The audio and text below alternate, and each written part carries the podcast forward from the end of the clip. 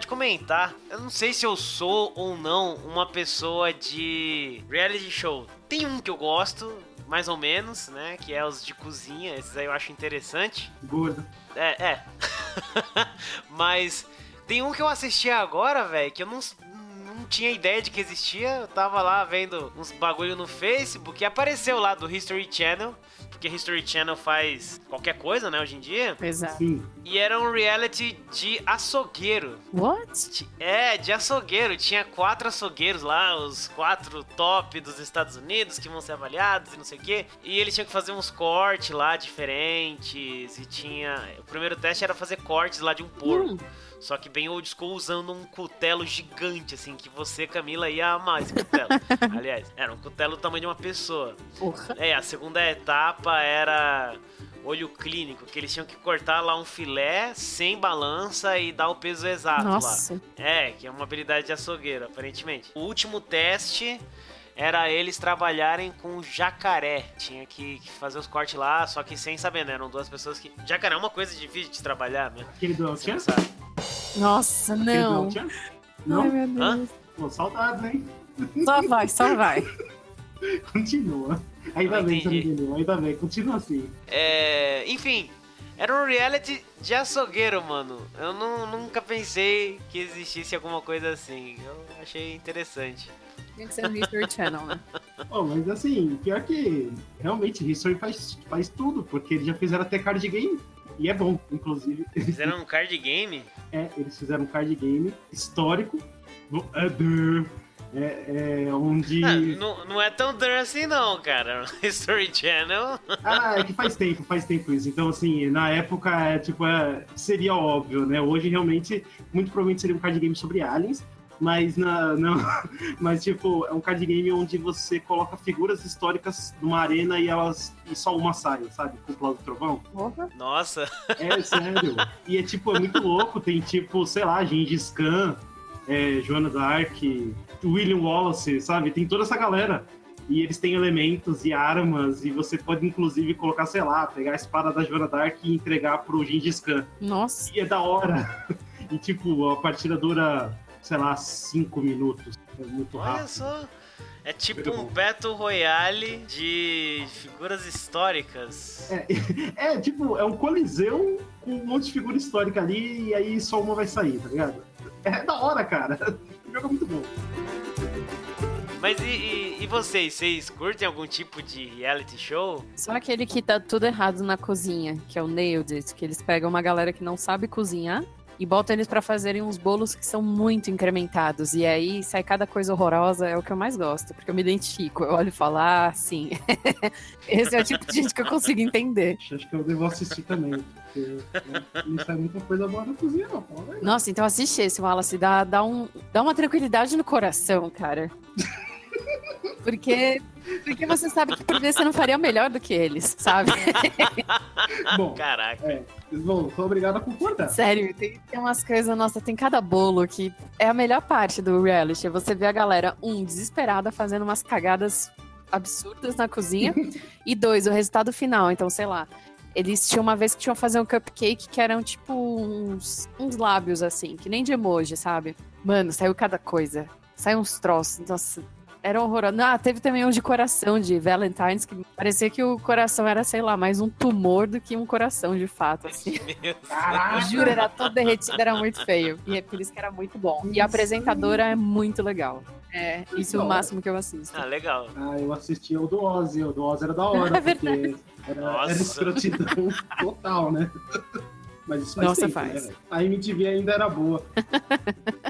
É, ultimamente eu só assisto o Pesadelo na Cozinha, que é a versão brasileira do Kitchen Nightmares. Lá fora do, do Gordon Ramsay, que ele vai numa cozinha que tem um monte de coisa cagada, né? Errada, tipo sujo, ou o cozinheiro é um babaca, não sei o quê. E aqui no Brasil é apresentado pelo Jacan, lá, o cara do Masterchef, sabe? Inclusive, um que saiu aí dessa última temporada foi lá na Heroes Burger, que é onde a gente fez o Hum. One Up Glitch. É, por sorte, o problema deles não era podridão da cozinha, eu fiquei tranquilo. É interessante, né, cara? Pelo menos alguma coisa que é um pouco mais é, real, né? Vamos dizer assim. Isso aqui que é real, né? É um problema. É, mais ou menos, né? É, Sabe como é? reality show não é tão, tão reality, reality assim. né? É, triste.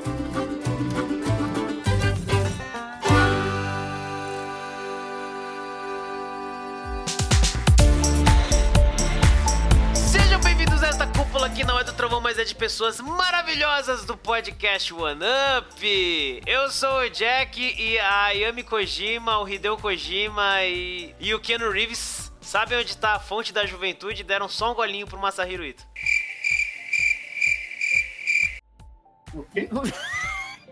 Nossa, foi tão gigante que você se perdeu. Olá, eu sou a Camila Torrano e Masahiro Ito é meu Deus e nada me faltará. Pronto. tá certo, suspeitei desde o princípio. eu sou o Wallace e já que não tem praia pra vender minhas artes, eu faço podcast. Até todo gosta de praia, então.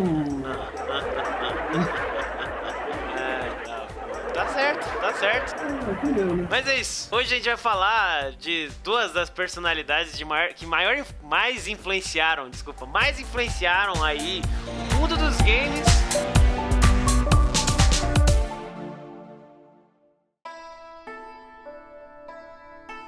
Hoje o OneUp vai abraçar o seu amor pela arte oriental, né? Por tudo que é belo, recatado e do. Né, não, tô brincando, só tô firulando aqui. Mas assim, o ouvinte aí já viu que a gente vai conversar sobre dois dos artistas mais fodões, né? Pelo menos pra gente aqui, do mundo dos games. Essas duas pessoas têm um estilo de arte que só de bater o olho dá para saber que é deles, né? Uma obra deles. O Masahiro Ito e a Yami Kojima. Antes de mais nada, eu só quero falar uma coisa aqui. Um tempinho atrás, o OneUp conseguiu organizar o primeiro OneUp Glitch, né? Nosso tão sonhado evento voltado para desenvolvedores independentes do cenário BR e que fez parte de uma série de eventos do Glitch Mundo, que para quem quiser saber mais, né, sobre o que é o Glitch Mundo e como surgiu a nossa iniciativa de organizar um evento, é só ouvir o OneUp Drops 24, em que a gente conversou com a queridíssima Thais Weiler. No OneUp Glitch, a gente teve a oportunidade de gravar uma pequena série de bate-papos com algumas pessoas que trabalham na área de games. E uma delas foi a minha linda e mais do que amada amiga Camila Torrano, que tá aqui com a gente, né? E assim. Se você quiser, meu querido ouvinte desavisado, dá pra ouvir essa conversa no One Up Drop 72. Mas, meu, hoje que a gente tem mais tempo e calma, Cami, Conta pra gente quem é Camila Torrano, a artista, a profissional, aquela que consegue colocar tormentos na ponta do lápis. Uau! Deveria ter pego essa frase pra mim.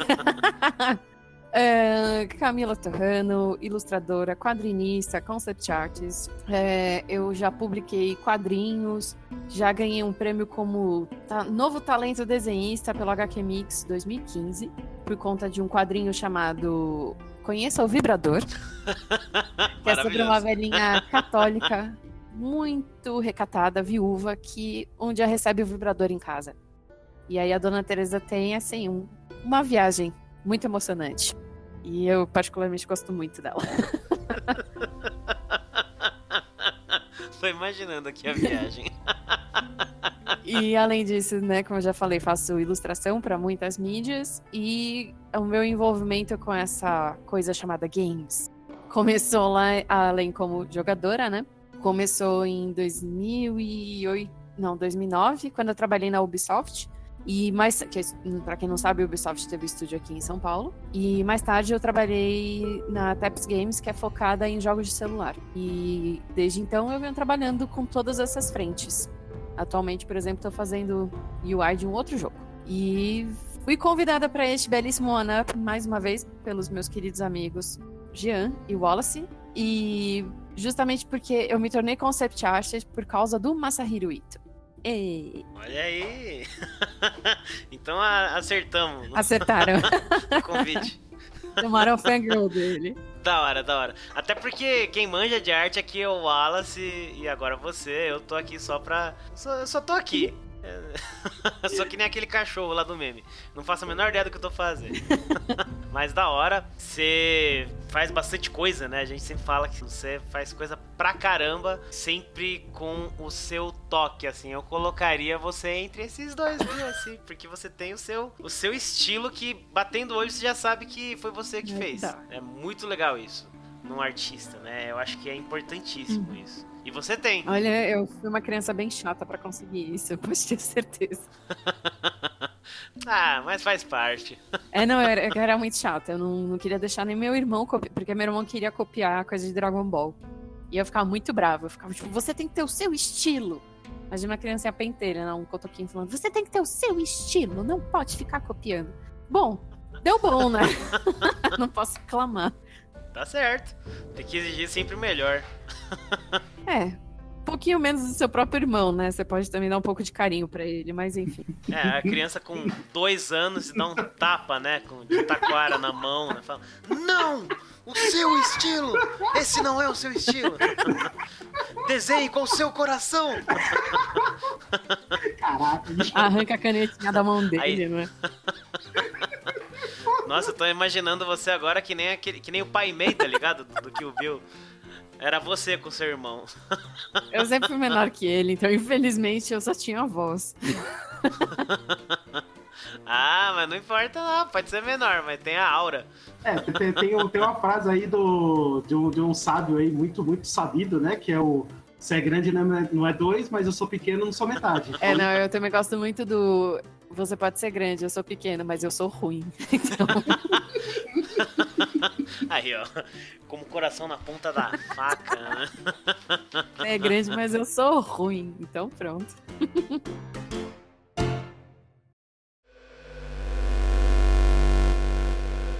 Você já se declarou aqui fã do trabalho desse senhor. Eu tava na dúvida do grau de fanzice do trabalho dele, mas agora eu sei, né? E assim, o Masahiro Ito, ele é muito conhecido por causa do Silent Hills e acredito eu que ele seja o seu favorito, né? O seu jogo favorito, o seu artista talvez favorito, não sei. Ai, eu não sei, não, eu não consigo comparar, tipo, falar, não, este é meu jogo favorito, porque eu também amo a Lara Croft, eu também amo Resident Evil, então. Mas, mas assim, eu diria que é o jogo que mudou a minha vida, na minha carreira, justamente por causa disso que eu falei para vocês. Foi aonde eu descobri que eu poderia trabalhar com arte em jogos, e foi a primeira. Foi tipo, o artista em que eu olhei e falei, cacete, eu quero ser que nem ele, sabe? E até hoje eu continuo com isso. Até hoje eu quero ser Masahiro Ito. Então, é, nesse sentido, sim, acho que eu diria que o Silent Hill é um jogos da minha vida. Um dos jogos da minha vida, porque ele realmente mudou meus paradigmas. Eu acho muito maneiro porque o melhor jeito, talvez, de você prestar homenagem a um ídolo é você fazer algo, né, inspirado nele. E quando a gente entra lá no seu site, uhum. né, o camilatorrano.com.br, dá pra ver lá o seu portfólio, né, algumas das coisas que você fez. Você percebe claramente coisas que tem a ver com o Masahiro Ito. Né? E eu sempre lembro, associo diretamente a enfermeira. Uhum né? Que você sempre tem lá o lance da enfermeira e tal, e daí você olha e fala, porra, isso aqui lembra Silent Hills, né? Isso aqui lembra um negócio lá. Porque claramente você poderia colocar isso num jogo do Silent Hill e estaria no ambiente, tranquilo lá. É, então, assim, muito do Masahiro Ito a gente consegue ver na sua obra. Mas, que nem eu falei, você tem o seu estilo, então não é cópia do cara, é, é uma homenagem. É uma talvez, influência. Né? assim, falando um pouquinho dele, né, antes, o Masahiro Ito, né, ele entrou lá pra Konami em 97. E daí de cara ele já entrou para uma equipe chamada Team Silent, uhum. que é a equipe japonesa que fez o Silent Hills, né?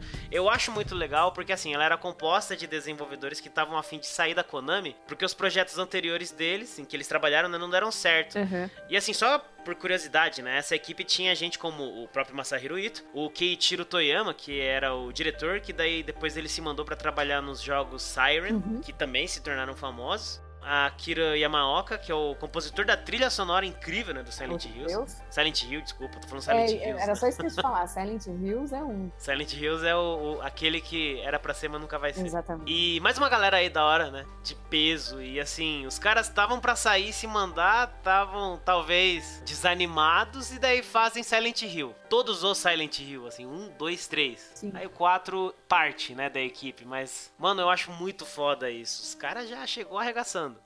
Mas é, é, engraçado você pensar nisso, né? Que ah, a Konami pegava, colocava a galera, ah, vocês, vocês falharam, né? É porque a questão, é, essa visão de falhar é um pouco diferente, né? Na visão japonesa, um pouco diferente da nossa, né? Porque a gente, a gente tem que lembrar que a Konami fazia jogos, né? Muito fodas naquela época, né? Hoje, é, então, é, Mas é engraçado, ela já tinha um posicionamento meio ruim, né, com relação ao funcionário, do tipo, olha, você quer sair, ah, você falhou, vou colocar você nesse chiqueirinho aqui junto com esse monte de gente, e se vocês fizer algo bom, eu vou te dar um dinheiro, tá? Senão, daqui a pouco vocês vão embora. Você vê como é uma mentalidade meio. Não sei se eu posso dizer abusiva, talvez? eu diria que eu não sei se mudou muito, viu? ah, não, não, nada.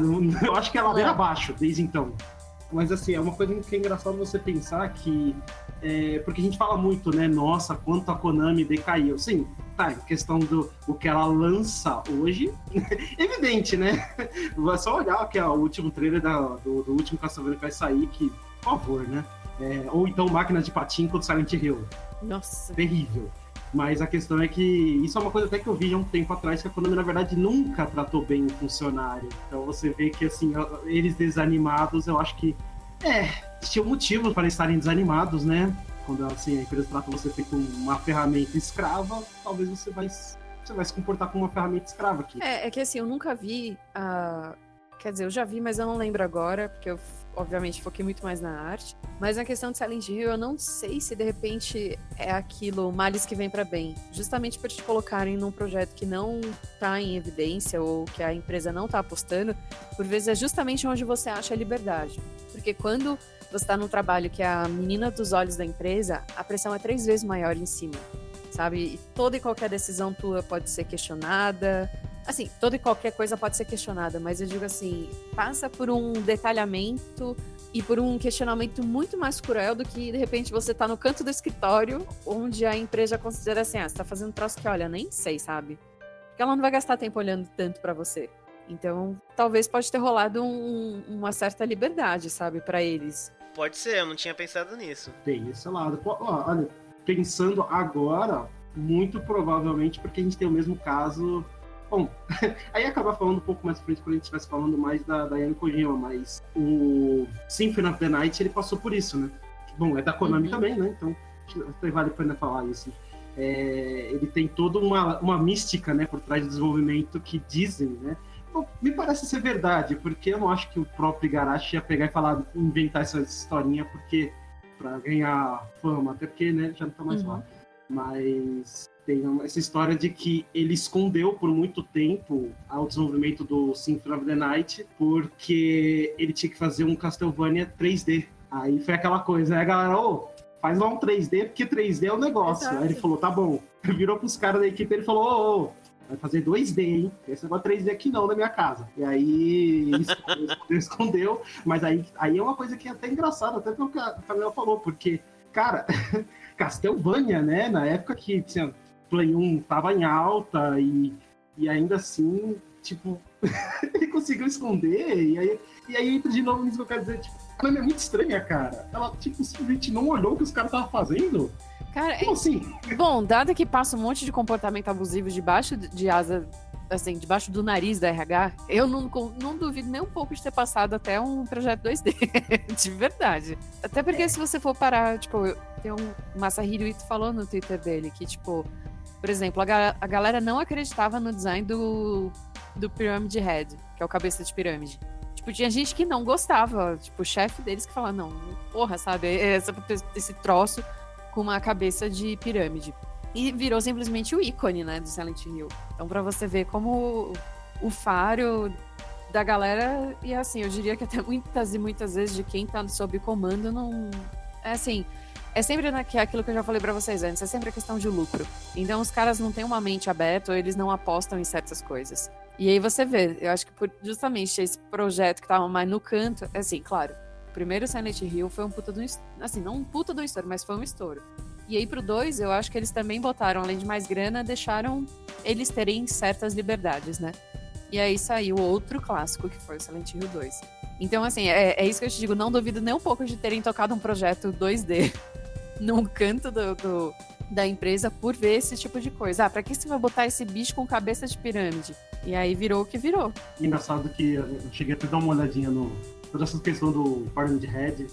Ah, agora eu não lembro quando foi que eu vi, faz acho que um mês, um pouco mais, que o Masahiro também fala que até professor dele, porque o Pyramid Head é, um, é, uma coisa que ele criou já faz um bom tempo. Antes, bom, bom, bom tempo, lançamento do Silent Hill, mas antes do Silent Hill, acho que se não me engano, ele tinha feito o primeiro desenho dele na escola, e os professores falaram também, nossa, negócio idiota isso aí. É porque antes não era um cara, né? Uhum. O corpo né, da pessoa, na verdade, era uma pirâmide com os bracinhos. E a galera fala, nossa, que, que merda, né? E bom, eu acho que a galera deve ter falou isso, deve estar falando, falando, caraca, mano, o que, que eu faço? Acho que eu, acho que eu vou pedir desculpa. É, que maná pedir desculpa, com certeza hoje em dia acho o máximo. Ah, é, deve ser o maior fã do É, cara. tem os dois, tem uns que vira casaca e agora, nossa, sim, você sempre foi visionário, os outros que nunca vão admitir qualquer genialidade que ele tem. sempre tem dos dois. E, obviamente, também tem os arrependidos, em que vão realmente dar o braço a torcer. Pô, você tinha razão e eu que não conseguia ver isso. É, é muito daquele lance, né, que você mesmo tinha falado no nosso papo anterior, lá no, no, no Drops, que os caras ficam com medo, né, de, de inovar e tal, de ir muito pra longe, pra... É, muito longe do que já é certo, né? Ah, jogo de terror, o que, que tem em jogo de terror? É zumbi e é demônio. É vampiro. Beleza. Ah, eu quero fazer um cara com uma cabeça de pirâmide. Cala a boca. Você tá louco. Segue a fórmula que é o certo. Daí o cara fala, é, mano, é fórmula, né? Faz lá o Silent Hill e pronto. Muda tudo. Uhum. Isso eu achei foda demais.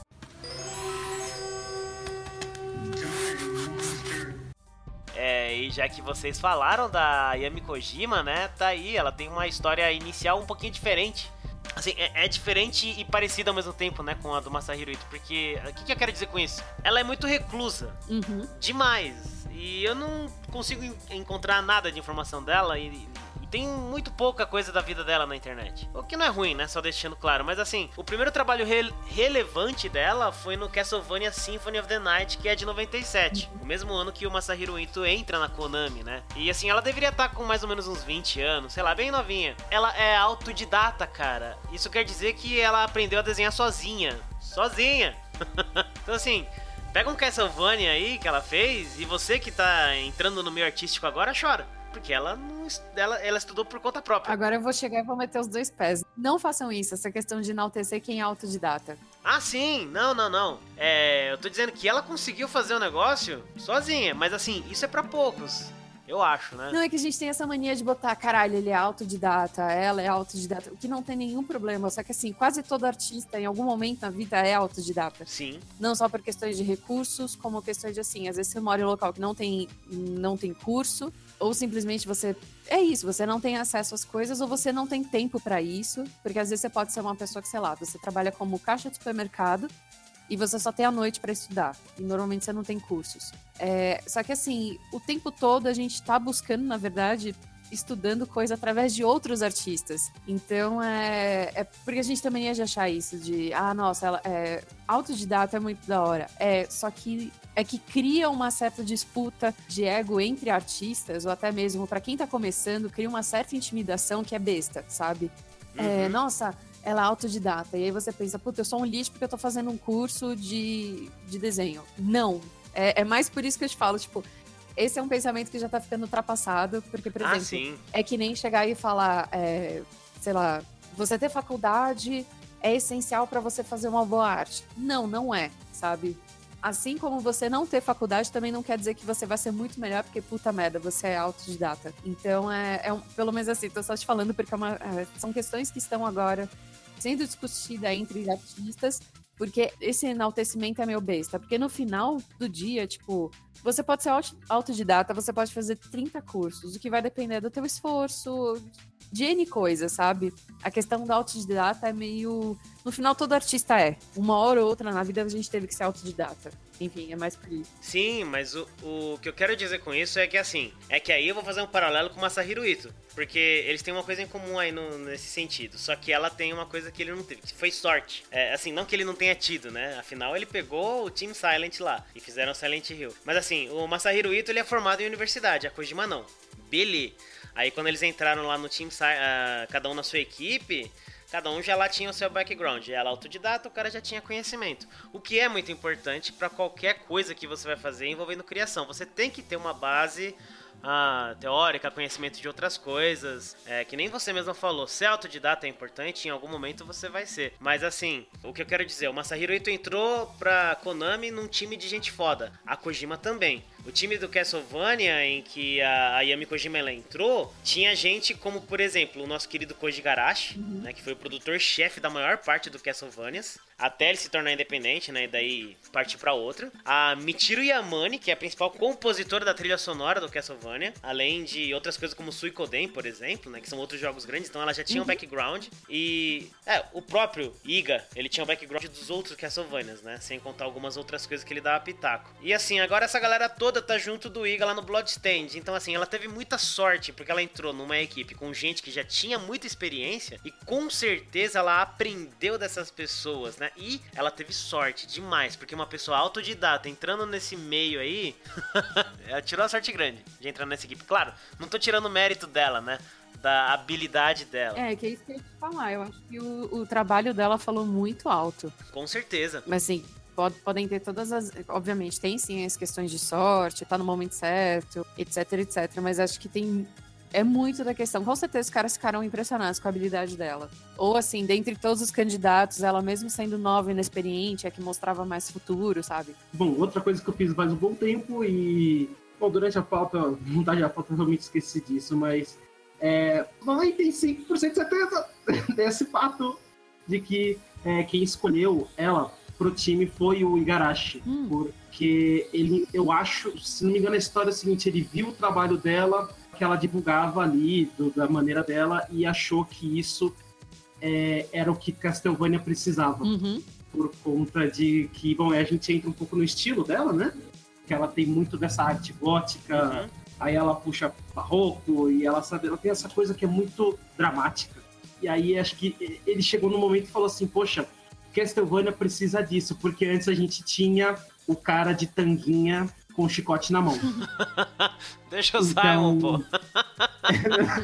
não, eu deixo, eu gosto do Castlevania, eu, eu, mas assim, entende que que você olha pra arte do Alucard, você fala, caraca, olha isso, velho. E aí Sim. quando você olha pro cara que também chicote, você fala, bicho, eu não acredito que eu gostava desse negócio. Entende? Não, mas o, o que eu quero dizer é assim, é, claro, tem muito mais gente do que só essas que a gente nomeou aqui, né? Nos dois times, né? O time Silent e o, sei lá, o time Iga, chamar assim, né? Nos dois você tem trabalhos extremamente característicos. Uhum. Você bate o olho e sabe que foi feito por essas pessoas. Inclusive, nos dois casos, são obras que influenciaram pra caramba um monte de coisa que veio depois até hoje, uhum. né? Poxa, os jogos de horror psicológico eles mudaram completamente depois do Silent Hill. E quem é que nunca viu a palavra Metroidvania, né? Pra descrever um jogo, né? Então, assim, tá lá. E como a gente tá falando dos artistas em si, é a mesma coisa. Você olha os trabalhos e já sabe que tem alguma coisa a ver com o Masahiro Ito ou com a Yami Kojima. São trabalhos com muita personalidade. E é justamente isso que fez eles no caso do, do Masahiro Ito, eu não sei, mas da Yami Kojima com certeza, né? Ela entrou no time lá do Castlevania justamente por isso que vocês estão falando. Pô, olha isso, é isso que a gente quer, né? É isso que Castlevania precisa. Total, isso que você falou, Alice. É isso, você também, cara. Uhum.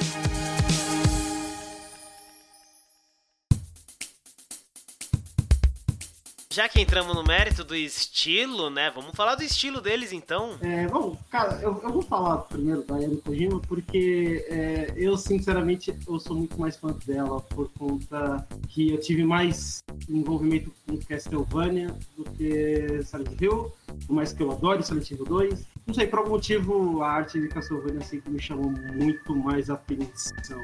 Talvez fosse a tanguinha, talvez. Não sei. um dia eu vou descobrir se é a tanguinha ou não.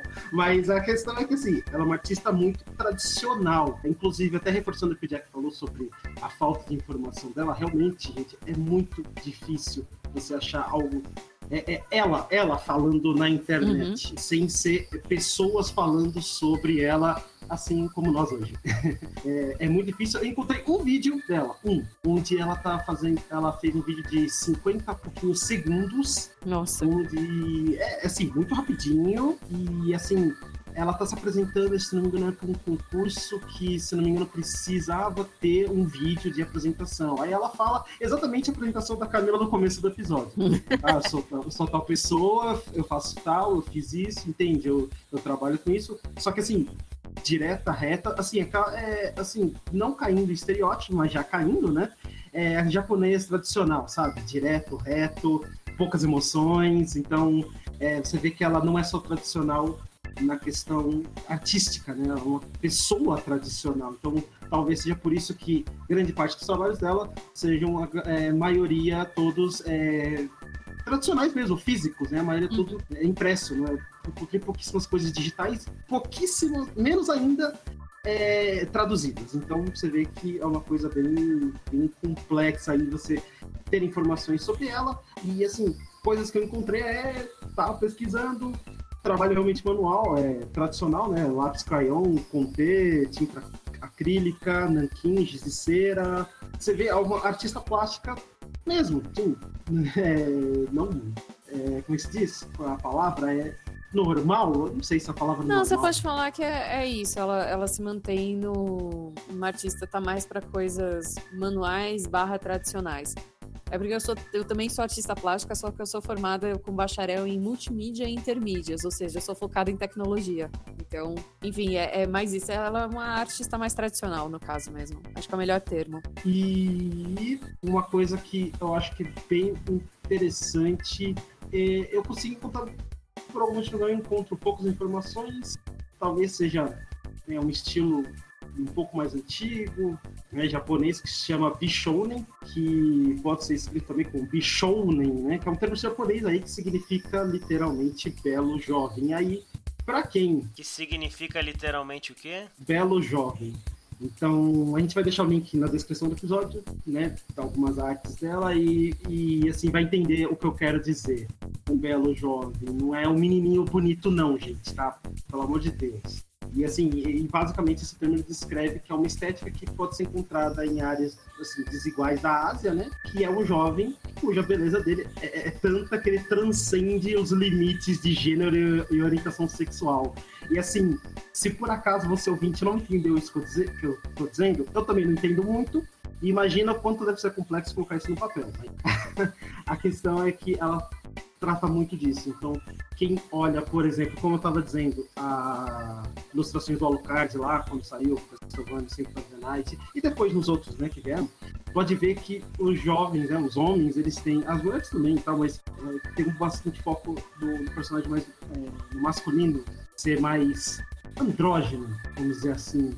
Então, você. É mais ou menos como é Vampire Hunter D, né? Que você tem o D que ele é, Você olha para ele a princípio e você simplesmente olha, nossa, não sei, não consigo diferenciar. E assim, talvez isso tenha vindo muito do, de um tipo de mangá que ela gosta muito, que é o Shonen. Aquele lá, tipo, Dragon Ball, uh, Boku no Hero, anime de, de lutinha que tem por aí, que sai. Eu acho que é o mais famoso, né, que vem aqui né, pra gente. E além disso, tem algumas outras coisas que eu até estava falando antes. Ela tem muito arte românica, gótica, neogótica, na questão da composição, principalmente na hora, né, quando você olha, por exemplo, os prédios que tem em Castlevania, o próprio Castlevania ele tem uma arquitetura gótica, só que extremamente exagerada, né? Porque na teoria aquilo não ficaria de pé. Eu acho, né? Provavelmente precisaria falar com um arquiteto a respeito disso. Mas. mas eu não sei. Tem umas coisas ali, tipo, flutuar, que eu acho que não, fica, não fica de pé. E o que também é, até lembra o, o outro artista, que é o Yoshitaka Amano, também que tem essa arquitetura esticada, né, vertical, né, muito, muito gótica e que é bem interessante. E assim, bom, como eu falei, eu, eu adoro o estilo dela, eu acho muito louco. Realmente acho uma pena ela não ser mais ativa nas redes sociais, porque eu gostaria de ver mais, por exemplo, do trabalho dela, ou de, do que ela pensa, né? Assim como, por exemplo, Masahiro Rito, exceto quando ele tá tentando aprender inglês no Twitter, isso é um tanto estranho. Bom, talvez seja esse um dos motivos por ela não, não querer ficar muito na rede social, porque aí tem essa questão de, pô, vou ter que ficar aqui procurando, né, qual que é o termo certo em inglês, sabe? Aí gera um monte de... Ah, em vez de perder tempo, ela tá produzindo coisa, se aperfeiçoando aí. Exatamente. Uma das últimas coisas que ela fez foi o, o artwork do Bloodstained, né? Que ela, inclusive, produziu é, é, vários materiais promocionais que você ganharia lá se você fosse um, um dos, das pessoas que mais pagaram lá no Kickstarter do Bloodstained, você receberia todo o material que ela produziu artesanalmente mesmo, né? Tudo produzido à mão, então é uma coisa bem interessante, bem bonita. É, é aquilo que eu falei, né? O, o, tudo que envolve Castlevania acabou se tornando representado pelo que essas pessoas fizeram, né? O time lá do Igarashi. E daí, quando ele começou o Bloodstained, ele tinha que chamar ela. tinha, porque não tem como você fazer um jogo desse estilo sem ela, sem aquela arte, uhum. né? Pelo menos na minha visão. Porque você olha e fala, porra, isso aqui é Castlevania, isso aqui é Ayami Kojima, isso aqui é Igarashi. Foda. É, e o que você falou do jovem belo, né? É o andrógeno, né? Pelo menos é, é o que você falou. Muitos personagens, elas são lindos pra caramba, assim. Um ou outro que não, que, sei lá, já é mais normal. Mas é tudo lindo. E daí para você saber se é homem ou mulher, pelo menos na minha visão de leigo, né, na minha cabeça, você tem que olhar os olhos, que às vezes mudam um pouquinho, a boca, o nariz, tem um traço característico, ou se não, dane-se o jogo tal, tá, o personagem é esse aqui. É homem, é mulher? Sei lá, tá aí. Eu acho legal, porque é, é, diferente da visão super ocidental, norte-americana, de a mulher vai ser gostosa e delicada e o cara vai ter traços muito fortes. É, é uma quebra que pelo menos me interessa, que eu acho legal, que é do tipo, dane-se, eu gostei desse personagem, não importa o gênero dele. Exato. Você olha o Alucard, né? A feição dele é toda suave, né? sei lá, um traço feminino no rosto, pelo menos no primeiro que eu lembro. Talvez eu esteja lembrando errado. Mas aí você vê, né? O personagem ele é mó herói e tal, com espada e não sei o que. Pô, da hora. Diferente do que você tava acostumado, né? Do cara da tanguinha e o chicote. Ê, tanguinha. Ô, tanguinha. É, então, que também é legal se você pensar, porra, porque aí é sempre mulher com os peitos de fora. Dessa vez você tem os colchão dele pra. Exato. Não, eu gosto, eu gosto, não tô reclamando, né? Ah, não, eu acho muito louco, na verdade. Eu acho incrível pensar que o cara subiu aquilo ali com uma tanguinha e a assadura deve estar daquele jeito, tá Exato, tá ligado? é, meio, é, meio, é meio burro também, né, agora que eu tô pensando. Porque Sim. o cara é um caçador de vampiros. Aí ele vai caçar vampiros e vampiros se alimenta de sangue. O que, que ele vai fazer? Vai deixar exposto, né? Mais corpo pra ter mais chance do vampiro chegar e, e, e morder ele. Aí todo mundo pula nas coxas dele. Sei lá. Mas eu acho que é também da hora da parte lúdica do, do game. É que nem a Lari pra meio do Tibé usando um shortinho. Que eu brinco que é tipo, eu adoro a versão piriguete da Lara. Porque eu queria muito pro Neve poder usar shortinho, sabe? Tipo, e não morrer de hipotermia, não ter as minhas pernas amputadas. Não, então, mas é isso. Eu, essa parte do, dos jogos antigamente eu ficava, ah, mas é mó impossível. Até a hora em que eu falei, cara, eu jogo para poder justamente fugir da minha realidade. Sim, se eu puder sim, usar, eu vou usar. Justamente, se eu puder jogar apreciando as pernas de um cara gostosão, eu vou. Por que não, né? Essa é a pergunta que tem que é, ser feita. Exatamente. Por isso não invalida todas as questões de discussão de representação feminina, etc, etc. Mas assim, na questão de botar um homem de sunguinha correndo de vampiro, pô, eu sou muito a favor. Com certeza. Eu, eu acho que o, o, mais vestido foi da, a partir do Alucard, né? Tudo bem que ele é meio vampiro, mas até aí. ah, mas, é, mas botaram uma roupa dele que é muito louca, né, velho? Então acho que é. se eu tivesse uma roupa daquela, eu dava pra tudo que é canto com a roupa tal. Não interessa onde fosse, 40 graus não interessa, eu vou usar aquela roupa se eu tivesse por aquela. Incrível, né? Eu acho que muito do da arte dela, né? Eu, eu achei até curioso que você escreveu ali que ela diz que tem muito do Bishonen e do Shonen, né? O, o mangá Shonen. Mas aí eu fico lembrando do Fushigi Yugi, né? Que é um. É Fushigi Yugi? É. Que é um mangá shoujo feito para meninas, né? Essa é a, a, denominação, tá? Não sou eu falando isso. Que o shoujo ele tem mais um foco numa história romântica, no romance, e daí o shonen é mais luta para meninos. Eu não sei porquê, mas ok. O Fushigi Yugi ele é shonen, é shoujo, só que ele tem bastante. Uma história muito da hora, assim, tem bastante coisa de luta da hora. É bem legal. E os traços são mais delicados, realmente, num shoujo. Então não sei. Eu acho que muito da inspiração dela vem do barroco mesmo, por causa desses traços aí. Pelo que eu lembro né, das minhas uh, uh, memórias ruins aqui do que eu vi na faculdade. é, vocês com certeza devem entender disso muito melhor do que eu. Ah, eu acho que, que não necessariamente tem do barroco, claro que pode ter, uhum. mas eu acho que tem muito da própria tradição japonesa de desenho. Uhum que eu acho que por vezes é que a gente conhece muito da arte dela envolvida com Castlevania que puxa da arte ocidental, do, da parte gótica.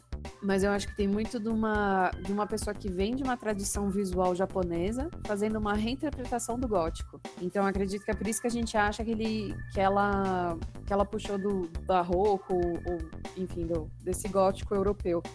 Mas eu acho que é mais a mistura da coisa, de assim, ela, ela provavelmente, justamente por ela ter falado das influências que ela tem, ela cresceu também numa cultura visual que é muito forte, japonesa. Eu acho que ela deve ter muita também influência de gravuras japonesas. E aí você chega como cliente, que foi o que aconteceu, e pede: olha, eu quero que você faça vampiros. E tem aqui essas referências de arte gótica. Então acho que é por isso. A gente também acabou conhecendo muito da arte dela através dessa mistura como diria o Elton, a mistura do Ocidente com o Oriente. e ficou essa, essa mistura. Acabou dando o, o toque dela, né? O estilo dela, né? Nasceu o traço dela. É, na verdade, o traço dela já se, sempre esteve ali, né? O que acontece é que a gente viu o traço hum. dela dentro de um, um, produto, que no caso é o, o Castlevania. Hum, sim. É mais por causa disso. Às vezes a gente conhece muito mais do estilo do cara. Todo artista tem seu estilo próprio. A gente, por vezes, faz coisas de acordo com terceiros. Mas eu, é, é, nisso. Eu acho que nesse caso a gente vê uma mistura. Porque, por exemplo, o Masahiro, se você for olhar, ele tem o estilo. O, o Silent Hill tem o estilo dele e tudo mais. Mas, ao mesmo tempo, ele tem uma linguagem própria que é completamente desassociada de Silent Hill. É mais isso que eu digo. Eu acho que, tipo, ela tem o estilo próprio dela. E o que a gente conhece e se apaixonou foi ela fazendo pro Castlevania. Verdade, é, é isso aí. tá, a diferença que faz ter um artista, que é quem que manja o assunto. Não, é, realmente. É, é, mais isso dizendo, tipo, ela não necessariamente é influenciada apenas pelo barroco, não, é por toda a, a, a cultura japonesa que estava em volta dela. Com certeza. Eu, eu enxergo isso que você está falando. Vários monstros que aparecem, né? Vários inimigos que aparecem, você vê realmente isso. Você fala, pô, isso aí é o é Castlevania. Você não consegue, né? Falar, pô, isso aqui é dali, é da, de lá. É, é ali. É Castlevania, é a Yami Kojima, né? Realmente é, é um negócio bem é, e até porque quando, quando você estuda mais coisas góticas e você olha para Castlevania, que é um negócio que eu sempre que eu tento falar quando eu dou algumas palestras, é tipo, a galera às vezes pega o, o Castlevania e fala, ah, então isso aqui é arte gótica. E eu falo, cara, vai olhar a arte gótica tipo, que foi produzida, sabe, durante a Idade Média, só para você entender onde é que teve reinterpretação. Porque tem umas estruturas em Castlevania que é como vocês falam, que é muito vertical, que até virou uma característica, né? Que não é todo gótico que tem. Tem um, um, uma parte gótica que é mais germânica, que não são formas tão verticais, elas são mais achatadas. Existe um pouco do gótico que foi mais para a parte portuguesa. Esse gótico muito vertical a gente vê na. Ai meu Deus, eu esqueci, que fica na Espanha. Enfim, a, a, catedral, eu esqueci o nome da catedral agora. A de. A Sagrada Família? Isso! Da Sagrada Família. Ela tem muito mais coisa vertical. E a... Enfim, é, é isso que eu digo aqui do tipo. A galera olha para Castlevania e já acha que aquilo é que é o gótico, a essência do gótico. Não, é, o gótico tem vários estilos. E aquela ali é uma reinterpretação de, de pessoas que vieram de uma sociedade japonesa em cima de uma arte ocidental. Então, eu já me perdi um pouco, mas era isso que eu queria falar, que tipo, Castlevania tem um estilo gótico, mas é o estilo gótico da, do Castlevania. O que não impede de ser reinterpretado em dias atuais, mas é muito engraçado como a galera acha que o que o Castlevania faz, aquilo é que é exatamente gótico. Aí eu olho e dou risada, porque eu olho e falo, velho, tem umas formas que a galera nunca pensou na Idade Média, sabe? São reinterpretações. é, realmente. É, eu nunca encontrei alguém que me falasse, pô, isso aqui é gótico, entendeu? nunca parei, né, pra pensar isso. Eu penso, pô, da hora. Não, é, é, porque a galera já Mas vai é, copiando, legal. entendeu? Eles pegam e copiam a cópia da cópia. É Verdade. É como. Sabe aquele desenho? Eu adoro esse desenho quando eu encontro ele, porque eu falo, cara, é, é incrível como esse desenho sobreviveu a tantas cópias e ele vai ficando cada vez mais horroroso. Sabe aquele adesivo de caminhoneiro? Adesivo de caminhoneiro, que é uma índia é o rosto de uma índia com uma pena, o cabelo dela tá esvoaçando, Sim. tá esvoaçado, assim. Então, eu falo isso, todo mundo lembra. E, cara, cada cópia que tem, cada cópia um cara deixa mais horrorosa essa índia. Eu queria um dia ver qual que foi a origem desse desenho pra ver o quão horrível ele já tá agora. É, mas enfim, para falar isso, que é, assim como esse desenho, ele teve um desenho original e foram cópias e cópias e cópias e cópias e vai perdendo a, os detalhes, a beleza, é essa galera que às vezes vai copiando o gótico do gótico do gótico que já foi reinterpretado e vão virando outras mutações, assim. É que eu digo de gente que não pesquisa. É basicamente isso. O meu recado é: pesquisem da onde vêm as coisas. Então, tipo, Castlevania, ele não é. Ele é baseado em algo real, mas ele não é a representação fiel do real. É, é o famoso, né? Estuda um pouco antes de falar a groselha, né? E você que é professor de história deve saber melhor do que eu. ah, não, de gente que fala sem pensar, sem estudar, ixi, é o que mais tem, né? não precisa ser professor nenhum. a realidade do Brasil. do mundo.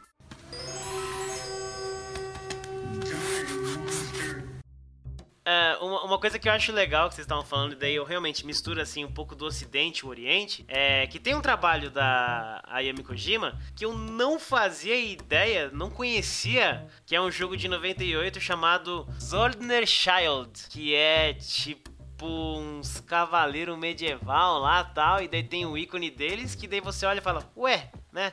Tem um anime meio, tipo, sei lá, é um traço oriental com bastante coisa ocidental, e é um bagulho de 98. É uma época em que os traços ainda não estavam se misturando tanto. Aí já é a minha visão de, de história em quadrinhos, né? Se bem que foi mais no começo de 2005, sei lá, pra frente, eu acho que os quadrinhos começaram a se os quadrinhos HQ, né? Não o mangá. A HQ começou a se orientalizar, vamos dizer assim, né? Pegaram alguns traços de mangá. Porra, mas agora eu tô pensando que pode ter sido antes, porque o quadrinho aqui no Brasil chega depois, né? Muita coisa. Então eu não sei, eu não sei o que eu tô falando, mas dá para entender que é um jogo de 98 que se retrata lá uma sociedade claramente medieval europeia, porque tem os cavaleiros de armadura e tal, e armas, a, ah, a espada, né? Com a ponta mesmo, né? A espada bastarda, por exemplo, que é totalmente diferente das armas orientais, e daí você tem os traços, né? Que é ela que fez, ela que, que participou desse projeto. Eu acho muito legal isso, porque ao mesmo tempo que você tem o Castlevania, você tem esse jogo aí. E ainda tem o Dynasty Warriors, né? Que tem lá o seu traço também. Mas aí o Dynasty Warriors a gente consegue trazer um pouquinho mais pro oriental. Eu acho muito legal isso, a versa versatilidade, mas é uhum. dela, né? É, então, é exatamente isso que você tá falando, cara. Você bate o olho na capa, só a capa do, do jogo, né? Do Play 1, isso é ah, olha só, eu tô vendo o Trevor aqui na capa, mano. Tô vendo a Maria aqui. Olha só, malandrinha, né? Caraca. Tá traindo o time Iga? Isso. Não, ela só quer pagar as contas. É, Exatamente. tá certo. Tem que pagar as contas. Mas assim, é, é, legal porque aí é novamente aquele caso que a gente tava falando, né? Você bate o olho e fala, não, é tal pessoa que fez, né? Quando você começa a comprar um pouquinho de trabalho da pessoa, né? Uhum. Curiosidade, né? Você olha e fala, ah, eu sei quem fez. Olha só, aí isso aí pode às vezes ser uma forma de você comprar o jogo, jogar o jogo, né? É que eu tô olhando e falo, caraca, isso aqui é um Fire Emblem feio, né? Basicamente, né? Porque eu nunca joguei. Eu, eu tô lembrado da capa, mas não tô lembrado do jogo. Mas parece um Emblem bem feio. Mas bom, não, não, não vem o caso de, de xingar jogo hoje. Eu acho muito legal também, porque como o sucesso do Symphony of the Night foi gigantesco, até os dias de hoje, né? Ele figura como um dos top 10 em várias listas aí, né? Ao redor do mundo. Inclusive pela arte. Quando apareceu, né, aquela arte lá nesse jogo, o Zolder Night, tipo, a galera olhou e falou, porra, olha só, tem gente do, do, do Castlevania envolvido, vamos ver, né? Aí já, já foi um, um, plus aí pro jogo, né? Isso. Ou qualquer outra coisa que ela foi fazer depois. Infelizmente ela não, não fez tantas coisas assim, né? Diferentes. Sinceramente gostaria muito de ver outras coisas, né? Da, dela. Tipo, vai que ela tem também pseudônimos, né? Uhum. Fazendo. Não sei. Deve ter, deve ter, eu tenho certeza. É, eu contei aqui, são 12 trabalhos no total, de, de 97 até 2018, né, 2018 Bloodstained. Assim, é bastante se você para pra pensar, mas não é, nossa, tantos assim. Porém, eu acho que se a gente colocar a, a qualidade desses trabalhos, pesa muito. Ah, mas com certeza. Justamente por ter feito pouco também, às vezes é por isso que ela manteve uma, uma qualidade tão alta. Exatamente. Inclusive, é, tem um dos Castlevania que veio acho que no DS, que não é com ela. E assim, pergunta pra galera, assim, a fanbase, por mais que eu ache a fanbase um tanto, né? Daquele jeito lá. A maioria fala assim, poxa, o jogo é bom, mas a arte, porque na hora que você pesquisa, eu tô tentando lembrar qual que é deles, é, é que é um que é um. Não é, não é falando que é ruim isso, mas é um mangá genérico, é um anime genérico. O, o protagonista é um, um, personagem anime, ele parece muito o Deco do Boku no Hero, só que entende a comparação. Tipo, tinha artes Symphony of the Night, desde o Symphony of the Night até agora, e aí chega um momento simplesmente, não, não, não vai ser ela que vai fazer, vai ser esse outro, e aí a galera não falou, ué, Uhum. por quê? Entendi. Ficou estranho, ficou genérico. E por mais que ele seja bom, seja bom, né, o jogo, ah, genérico, na hora que você olha pra cá, você fala, putz, nossa, jogar isso não, viu? Sinceramente, a primeira vez que eu vi, realmente, eu olhei e falei, ah, vou jogar só porque é Castlevania. Se não, Uhum.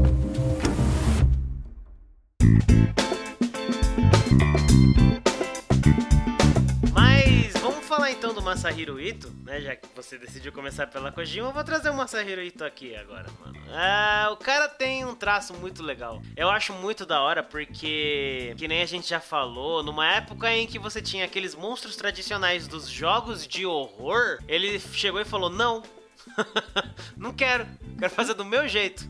E daí deu no que deu. Cara, é incrível, eu não sei como descrever a arte dele. É... Como que se descreve a arte do Masahiro Ito? Eu não sei. o mais próximo que eu vejo, né, do traço dele seria o seu traço, Kami. Ah, Porque muito da sua arte tem esse lance do. Tipo, um murro, tá ligado? Que você leva ao ver aquilo. Pelo menos no Silent Hill é mais isso, né? É muito da hora. Você vê aquele cenário todo enferrujado, podre, o negócio escuro, sombrio. Aham. Você vê aqueles monstros, né? Aqueles inimigos todos, tudo deformado. É um negócio que, tipo, parece uma pessoa, mas é uma pessoa deformada lá, toda tor- distorcida e não sei o que. O próprio Pyramid Head, né? Que é uma pessoa de proporções grandes, né? Pode ser uma pessoa, mas ao mesmo tempo você olha e fala, pô, isso não é uma pessoa. Uhum. Sei lá, velho. É um negócio muito louco, bizarro, assim, é um pesadelo mesmo que você tá vendo ali. Eu imagino que o cara deve ter um sério problema aí por ter feito isso tudo, né? Mas enfim, vamos falar do Silent Hill primeiro, né? Quais seriam as suas observações sobre essa arte do Masahiro Ito, Camila? Como você já fez a pesquisa e você viu, ele tem muita influência do Francis Bacon, que foi um pintor. E ele também, na real, ele. Não estou tirando os méritos do meu mestre de jeito nenhum, mas é, ele me parece que ele tem também muito uma influência de. ah, como é que eu posso colocar isso? Foram partes de experiment- experimentação que tinha muito com textura nos anos 90. Tanto que tem. Se você olhar a arte que era feita pro aliás, a arte que o Trent Reznor utilizava para as coisas do Nine Inch Nails, que era muita coisa do rock industrial, né? Então tem muita coisa de brutalismo e o próprio Masahiro Ito dá para ver pelas coisas que ele fala que ele conhece muito também de arte russa e imagino que tem um pouquinho aí de coisa alemã, mas ele tem muito da, da arte russa. Ele provavelmente pegou a parte dos cartazes que tinham, agora também esqueci o nome. Mas tem um- uma arte russa muito forte do início do século 20, 30, que estavam acontecendo as revoluções lá dentro da Rússia, né? E agora eu, ai, eu simplesmente esqueço. Mas tem, tem um cara muito famoso que, assim, uma das obras dele mais famosa, que a galera talvez não tão jovem saiba, mas enfim, uma das capas do Franz Ferdinand é o trabalho desse cara que fazia colagem com. Ele fazia posters chamando para a Revolução Russa e posters, acho que comunista também. Enfim, toda essa parte que era uma, uma arte que dá até pra falar um pouco que ela era. eh, será que dá pra falar brutalista? inclusive, aí, inspiração do Francisco Bacon, né, cara? Mano, a primeira vez que eu li aí, que quem escreveu a pauta foi o Wallace, né? Eu olhei Francis Bacon, ué, né? aquele Francis Bacon de, na pintor deu, pô, tem outro, né? Mas realmente a arte desse cara é. Eu ia falar um bagulho surreal, mas vai que não tem nada a ver com Não, surreal, ele não tem, que ele com seja. Eu quero dizer surreal no sentido de surreal mesmo, né? Um bagulho que você olha e fala, caraca, mano, que É, isso? teve um- o, o movimento, né, do surrealismo. Sabe uma coisa que me lembra um pouco agora que eu tô pensando assim? Não tem tanto a ver, mas lembra um pouco o estilo do Jans Vankmeyer também. Porque tem umas Sim. coisas que você olha e fala, que isso, né? Dos curtas dele, né? Eu não sei se alguém aí que tá ouvindo conhece o Jans Vankmeyer. Vou até deixar aí um link para canal, algum canal no YouTube, algum curta dele, depois vai atrás, porque o nome dele é estranho de escrever. Mas os curta dele tem esse lado bizarro demais em muitas coisas. Assim como as pinturas do Francis Bacon. Tem aquelas figuras sombrias, a gente pode dizer brutais, né, em alguns casos. Se você parar pra olhar mesmo, e é da hora, mano. Pra quem curte esse estilo, né, é da hora.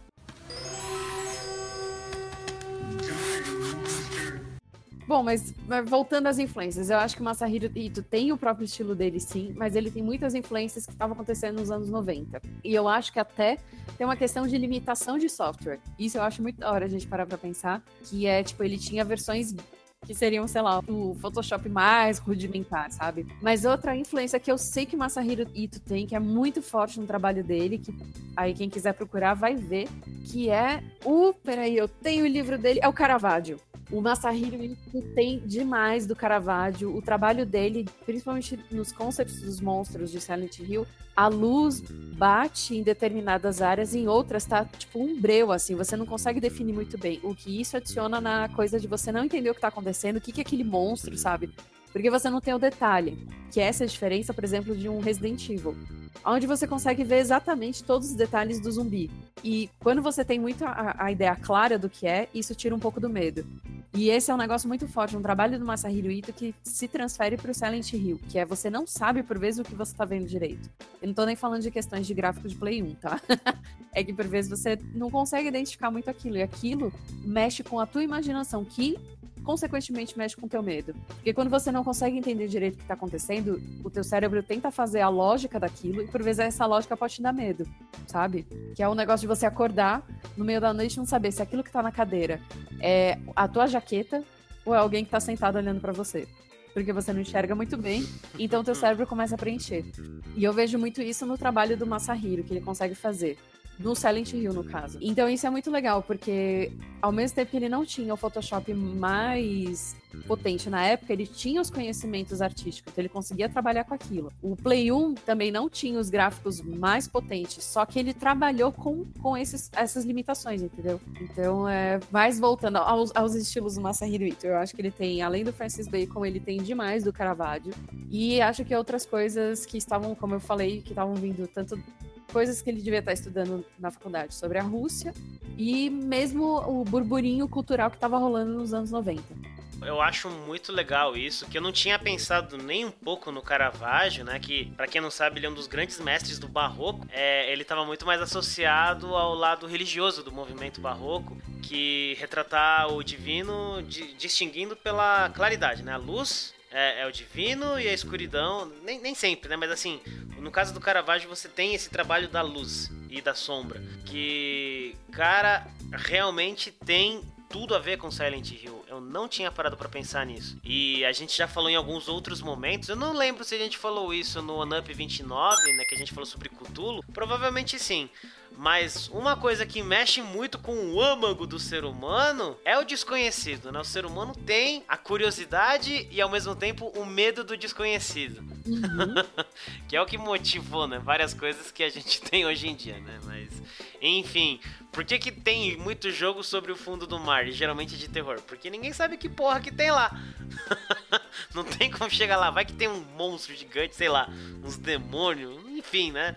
É, é muito legal isso. Realmente tem isso pra caramba no Silent Hill. Que da hora, mano. Eu não tinha pensado nisso. Nunca na minha vida. É, então, mas isso é onde o, o Silent Hill acerta demais, porque ele, ele vai trabalhar com o teu inconsciente. O Resident Evil tem todos os méritos dele, só que ele trabalha muito com a questão do desespero, né? Porque, tipo, você sabe o que tá acontecendo. A situação, você né? sabe. Exato, você consegue ler o que tá acontecendo. Eu digo que ler de assim, você entra em uma sala e você sabe o que tá acontecendo.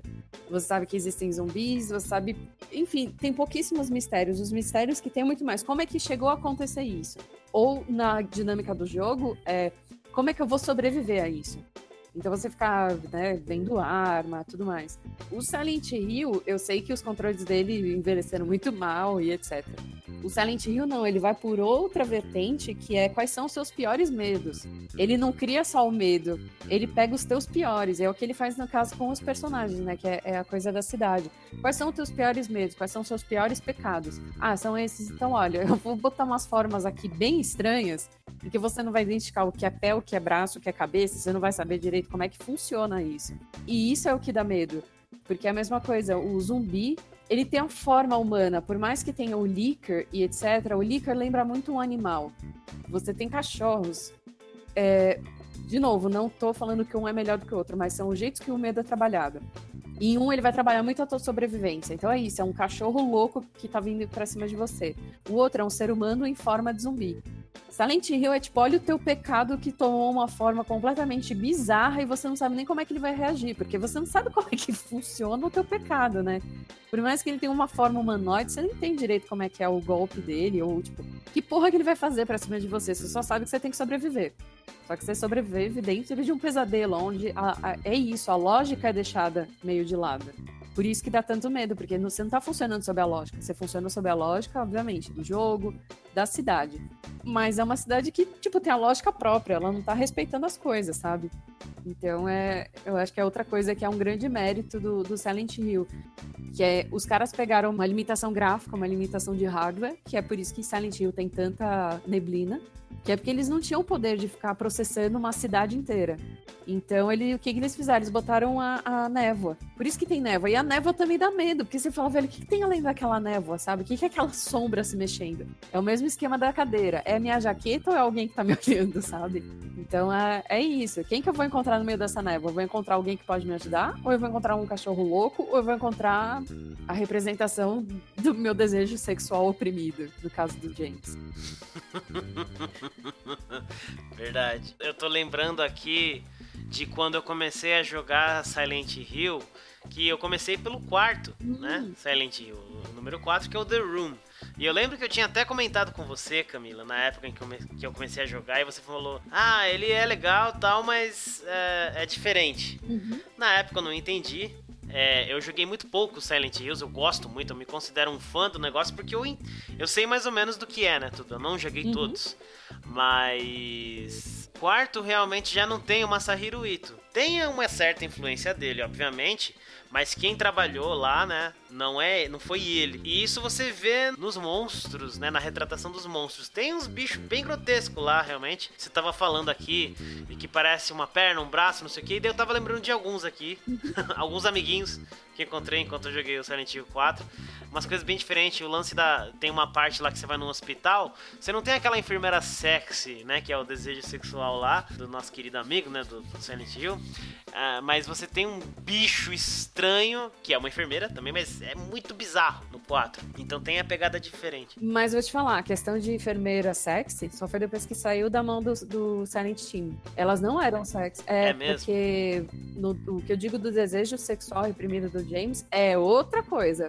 Não vou dar spoiler, por mais que seja um jogo antigo, não vou dar. Mas tem outro monstro que é muito mais uma, uma parte da, repres... da repressão sexual do James. E não é com as enfermeiras, porque as enfermeiras elas não eram sexy.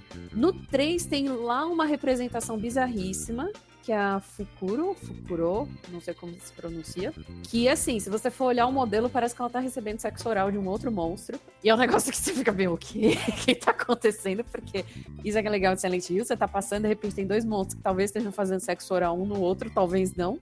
Não sei. E é a única parte onde ela é mais sexy, porque as enfermeiras viraram sexy só a partir do momento que tiraram do, da mão do Silent Team, por incrível que pareça. Enquanto tava lá dentro, nenhuma enfermeira era uma era sexy. Todos os monstros eram escrotos. Verdade. No 2, ela não é aquela enfermeira de onde eles se inspiraram para fazer o filme lá? Não, então, o máximo que é que eles se inspiraram para fazer o filme é, é o movimento delas. É todo aquele movimento estranho, a cabeça caindo pro lado, o, o braço chacoalhando e tudo mais. As enfermeiras sexy surgiram no Homecoming, que eu odeio. Hum. E o Homecoming já não foi feito no Japão. Já foi outra equipe. Foi o primeiro feito por uma equipe totalmente ocidental, né? Então, e aí, ele, se eu não me engano, é lá que eles já botaram essa coisa bem sexual. Tanto que tem um monstro que eu gosto muito, mas ele é 100% botando coisa sexual, BDSM doentia que são dois monstros que é como se fosse uma parte masculina e feminina presa juntas. E aí é super escancarado, porque isso também que era legal. Enquanto estava no desenvolvimento japonês, não vou falar que japoneses sabem tudo na vida, eles são superiores, não, de jeito nenhum. Mas o jeito que era tratado o terror ali, ele era muito mais sutil. Tanto que tem uma questão que, de um dos personagens no Silent Hill 2 que, sofre, que sofreu abuso sexual quando criança. E em nenhum momento aquilo é explícito. Inclusive o monstro, depois que você entende o que estava acontecendo, o monstro fica três vezes mais horrível. Porque quando você conhece ele, você vê pela primeira vez o monstro, é, você acha ele muito estranho. Aquela forma é completamente, tipo, é muito estranha. Mas depois que você entende o significado dele, ele fica, bom, pelo menos para mim como mulher, fica muito assustador. Ele fica tipo, nossa, pelo amor de Deus, coisa horrorosa, mata mesmo, sabe? Não é só mata de, porra, a minha vida tá em perigo, é do tipo, isso representa uma coisa horrorosa, queime com fogo. E aí, quando você muda para o ocidente, o Silent Hill perdeu muito da sutileza dele. Muito, muito mesmo. O máximo. É, é, mas é uma, uma questão de gosto. O outro Silent Hill, quando já foi feito no ocidente, que eu gosto, é o Downpour. Mas ainda assim, o Downpour não tem tanta sutileza assim. Na verdade, ele tem muita sutileza em gameplay, em história. A side quest dele tem umas sutilezas que eu acho muito bonitas. Mas é legal que ele não, não bota muita coisa sexual, não. Pelo menos que eu lembre agora por alto, não. Mas é, isso é curioso. Enquanto no Japão os caras conseguiram manter uma sutileza, e justamente trabalhando com medo do inconsciente, você joga pro ocidente e já muda a linguagem. Já fica explícito, tem coisa como sexo sendo grotesco, sabe? Enfim, então só para falar isso. Não, as enfermeiras sexys, elas surgiram só a partir do homecam. Ah, legal. É, é, a visão que eu tinha, né, da enfermeira quando eu comecei a jogar era aquela bizarra gigante do 4, né? Porque a enfermeira lá é um, um monstro gigante com uma marreta, uma barra de ferro, sei lá que diabo que ela carrega lá que dá, dá trabalho. Mas você vê, ela não é sexy. Não, não, essa com certeza não é. Essa você sente. Sei lá o que, que você sente. Você olha e fala: Eita porra, o que, que é isso? Mata! É, então, mas, mas é engraçado isso. Eu tô olhando aqui as enfermeiras Silent Hill, até o desenvolvimento do Homecoming, ninguém. Pode até ter uns peitinhos mais, mais estufado, porque tem no 2, o Bubble, que é a Bubble Head Nurse. Isso. Mas ainda assim, não é tão explícito quanto é no Homecoming. É, eu, eu fui dar uma olhada aqui no do Homecoming. Eu não tinha visto realmente. É, é, lá é bem, você vê, pode se passar por uma pessoa com a cara deformada. Pode, né? então. Mas, e eu tô vendo aqui no Homecoming, pelo menos um do, dos estilos aqui, tem a enfermeira caída com uma mini saia que tá praticamente no umbigo dela, ela tá meio de perna aberta. Tipo, Caraca. Ai, sabe? E aí eu tô vendo aqui a enfermeira de Silent Hill 3, por exemplo, a saia dela vai muito lá embaixo. Ah, tá, tá. O Homecoming é, o, é aquele do cara que vai atrás do irmãozinho. Isso, tá, lembrei. Eu tava, eu tava até agora falando assim, não, qual que é o Homecoming? Como é que é? Eu, eu tipo, não, vocês estão tirando de onde esse jogo? Eu tava tipo. Aí eu joguei aqui, ah, tá. Então. Lembrei, eu não gostei também. O Homecoming, na real, ele tem uns boss que eles são lindos. Assim, o, pelo menos o design de uns boss que. Eu sei, o meu lindo, entendam, ouvintes, que é uma coisa completamente distorcida. E, enfim, que são designs muito legais. Tem do, do, dos, dos boss, eu lembro que tem uns designs muito legais, mas de resto das enfermeiras, eu tô vendo aqui, é enfermeira com decote que vai até o umbigo, quase. E, ah, e tem uma coisa muito curiosa, que é nessas horas que eu olho e falo, gente, reparem como é cagado esse sexismo. É, a enfermeira tem a cara zoada, mas os peitos e as pernas são perfeitos. Cinturinha também tá ali, ó, nos trinks. não tem uma pereba saindo dos peitos, não tem um. É, tipo, a cara dela é cheia de pereba, completamente destruída e rasgada. Não tem um ferimento que seja no peito. A não ser, tipo, a, a pele tá mais clara e você vê as veias. É só isso.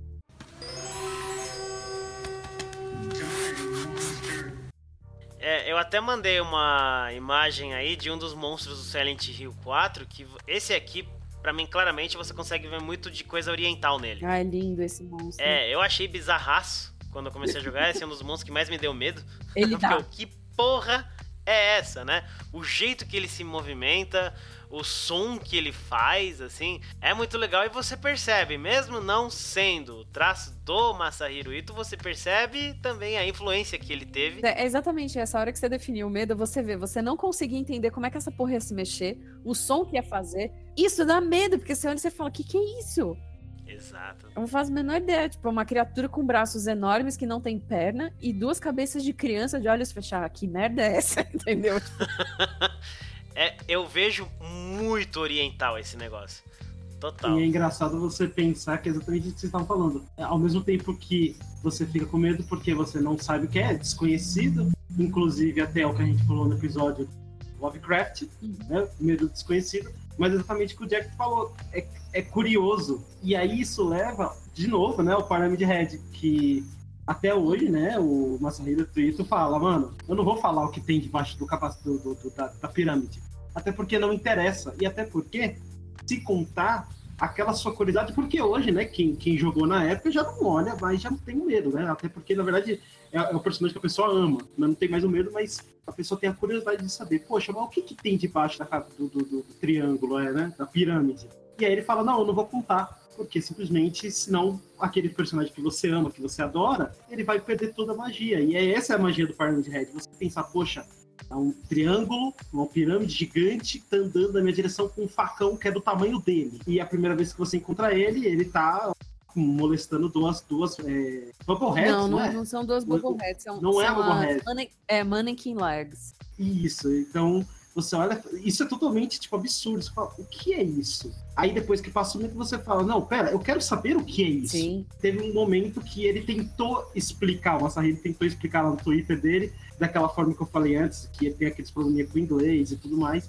que ele usou a palavra, ele usou língua, ele usou tongue, né, pra para descrever algo que teria de por baixo, mas depois a galera falou, ah, então quer dizer que é uma cabeça gigante. Aí ele. Aí, não, fã é uma coisa chata, né? O cara fica em cima do, do cara, né? Não, mas é uma língua, é uma cabeça gigante. Ele falou, não, gente, peraí, é que eu não sei inglês direito. Aí eu usei a língua para tentar descrever um movimento que faz. Uhum. Aí você fica imaginando o que tem na cabeça do cara de caraca, o que ele tá pensando de ele movimento é ali? Realmente dentro? é um pouco perturbado. Mas é interessante você pensar, Sim. poxa, aí a gente leva até para de novo o desconhecido. Poxa, olha como é tão confuso que ele não consegue descrever o que tem ali dentro, porque é, são coisas que é tão incompreensível que ele fala: olha, galera, a pirâmide e acabou a história, não discute mais comigo, tá ligado? É, o que eu ia falar é que a Mannequin Legs, na real, é inspirada no trabalho de um fotógrafo que fez aquilo. Que é de novo aquilo de, do tipo. É, como é que é? Nada, nada original, tudo, tipo.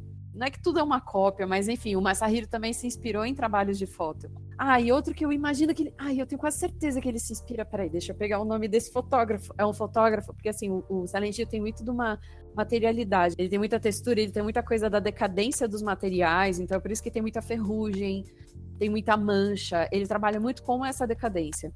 Por isso que tem esse, esse trabalho dele é tão. Do, aliás, o mundo de Silent Hill ele é tão cheio de manchas e ferrugens, porque é a decadência, no final das contas. O Wallace falou um negócio aí que quando você vê lá o Pyramid Head mexendo lá com as Bubblehead, eu não sei se eu ficaria muito curioso, não. Eu, eu ia olhar e falar: que porra é essa? Eu não quero nem saber, tchau.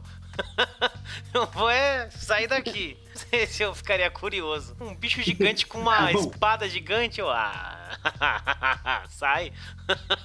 Não, e quando ele aparece atrás de uma grade, ele simplesmente fica parado, olhando para você. Essa eu vi. E aí você vê que é, que é o que a Camila tava falando, que, meu, qual que é o comportamento desse bicho? Eu não sei. Ah, tudo bem, ele é meio humanoide, ele é meio humanoide, mas ele tá usando um cutelo que é um, não teria como uma pessoa utilizar. Então você olha e fala aqui, mano, eu não sei o que isso vai uhum. Então ativa aquele seu sentido de, meu, eu vou vazar desse lugar, eu vou correr e, e me pega, tá ligado? É esse que é o, o intuito do Pyramid Head, tanto é que ele funciona né, como carrasco, né? A punição do James é uma coisa que é muito interessante. Sim. Ó, oh, achei. E vocês, enfim, depois quiserem procurar, é o Joe Peter Richkin. Se vocês olharem as fotos deles, vocês vão perceber também influências. E se vocês olharem o clipe do Nine Inch Nails, Closer, também tem muita coisa que para mim, pelo menos para mim, lembra muito Silent Hill. E foi justamente nessa época dos anos 90. Então por isso que eu acho que as influências de uma outra de outra elas se cruzam. E o Joe Peter Richkin, por exemplo, ele pega peças de anatomia e faz peças. Então, por exemplo, faz fotografias. E ele fazia essas fotografias até com processos antigos fotográficos. Então aqui que eu tô vendo, por exemplo, ele pegou duas cabeças, que são cabeças decepadas, que são peças de anatomia, e botaram elas se beijando ou ele tirou fotos de pessoas com deformidades severas, só que em pose de santos. Enfim, se você acha excelente e perturbador, eu acho que vale muito a pena procurar sobre o trabalho do Joel Petowitkin, porque é maravilhoso. Que foda! Incrível. É realmente Silent Hill isso aí. Essas coisas que, que ele faz. Digno de. Muito.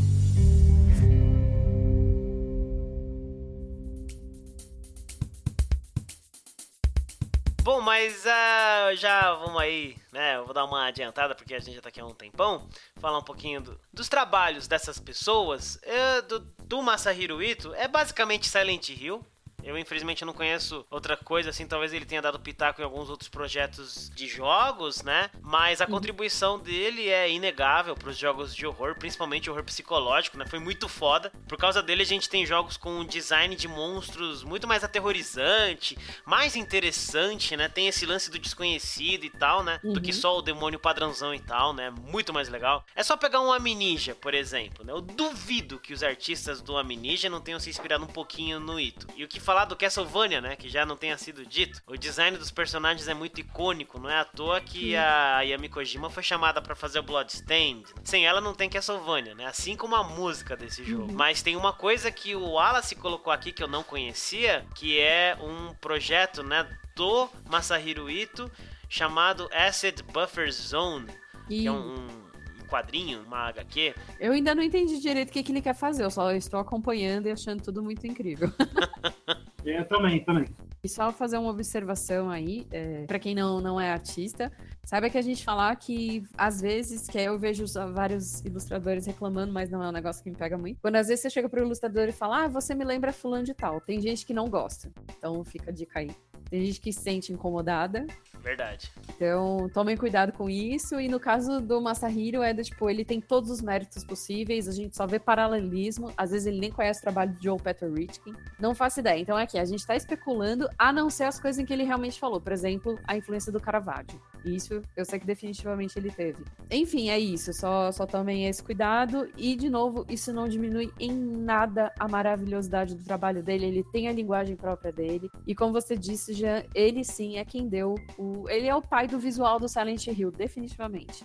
Ah, com certeza. Inclusive aquilo que veio depois, né, do Team Silent acabar, você vê lá, né? É Masahiro Ito que tá ali também, né? Uhum. Traz e tal. Até, né, no PT que, aliás, né, o próprio Masahiro Ito tinha já dito que ele gostaria de trabalhar com Kojima, né? Já pensou, cara? Que louco que seria? Kojima, o Masahiro Ito, o Guilherme Del Toro e, se eu não me engano, tinha até o, o Junji Ito no meio também. Sim, mano, teve o Junji Ito. Mano, imagina que coisa medonha que ia sair. Ia sair o jogo de horror, né? Ah, já saiu, né? Só é, pelo, o PT, sim. Só pelo teaser dele já foi... Ah, o, o Traus continua até hoje dando medo na gente quando a gente quando teve aquele youtuber que descobriu que o cadáver da Lisa tá o tempo todo atrás de você, é... velho. Que coisa horrorosa. e até, você viu lá que descobriram, tem duas aparições da Lisa e tem uhum. uma terceira que não foi usada. Você viu essa? Nossa, eu não vi. Que é dentro do banheiro. Ah, não, sim, ela sem cabeça. Eu vi. Isso. Essa daí. Muito legal. Aí decidiram não usar. Não, só de já decidirem não lançar o jogo, para mim já é um pecado. Já olha e fala, é, ah, é. são muito burros. Eu imagino que teria coisa, no mínimo, daquele nível ali no, no jogo quando então... ele fosse completo, né? Mas eu imagino que aquilo seria o mínimo. Pensa, mano, aquilo é só um teaser, é só a pontinha. Mas é exatamente isso, é só a pontinha. Vocês imaginam que era pra ser.